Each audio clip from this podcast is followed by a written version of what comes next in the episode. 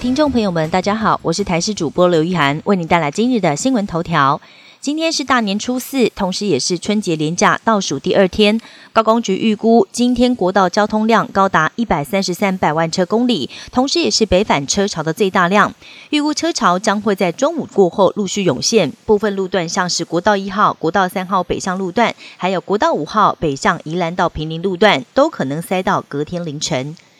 大年初四，依照华人的习俗，初四是接财神的日子。有命理师表示，俗语有云“送神早，接神晚”，因此拜拜时最好要在中午十二点以后。另外，拜拜时要注意，向神明祈愿的时候，描述的内容不要太过空洞，像是只想发大财，恐怕是没有办法心想事成。在瑞典举办的二零二四世界室内拔河锦标赛，我国代表队在第一天的比赛就传出好成绩，包含男子六百公斤、女子五百公斤及 U 二三男女混合组五百六十公斤都顺利拿下三面金牌。而在最后一天的赛事，又有奖牌入袋，在女子五百四十公斤级、男子五百六十公斤级以及混合五百八十公斤级，我国再添三面银牌，累计拿下三金三银，优于上一届所拿下的一金两铜。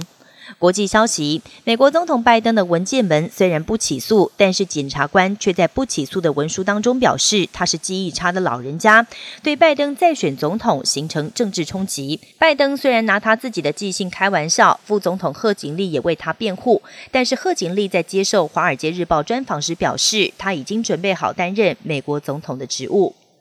美国纽约布朗克斯区的一处地铁站在十二号发生枪击事件，造成一死五伤。枪击事件发生在伊甸山车站。纽约市警局表示，警方大约在下午四点半左右接到报案电话。当抵达现场之后，发现有六个人中枪，而其中一个人送医之后宣告不治，五个人正在住院治疗。警方表示，这并不是随机枪击事件，而是起因于口角冲突。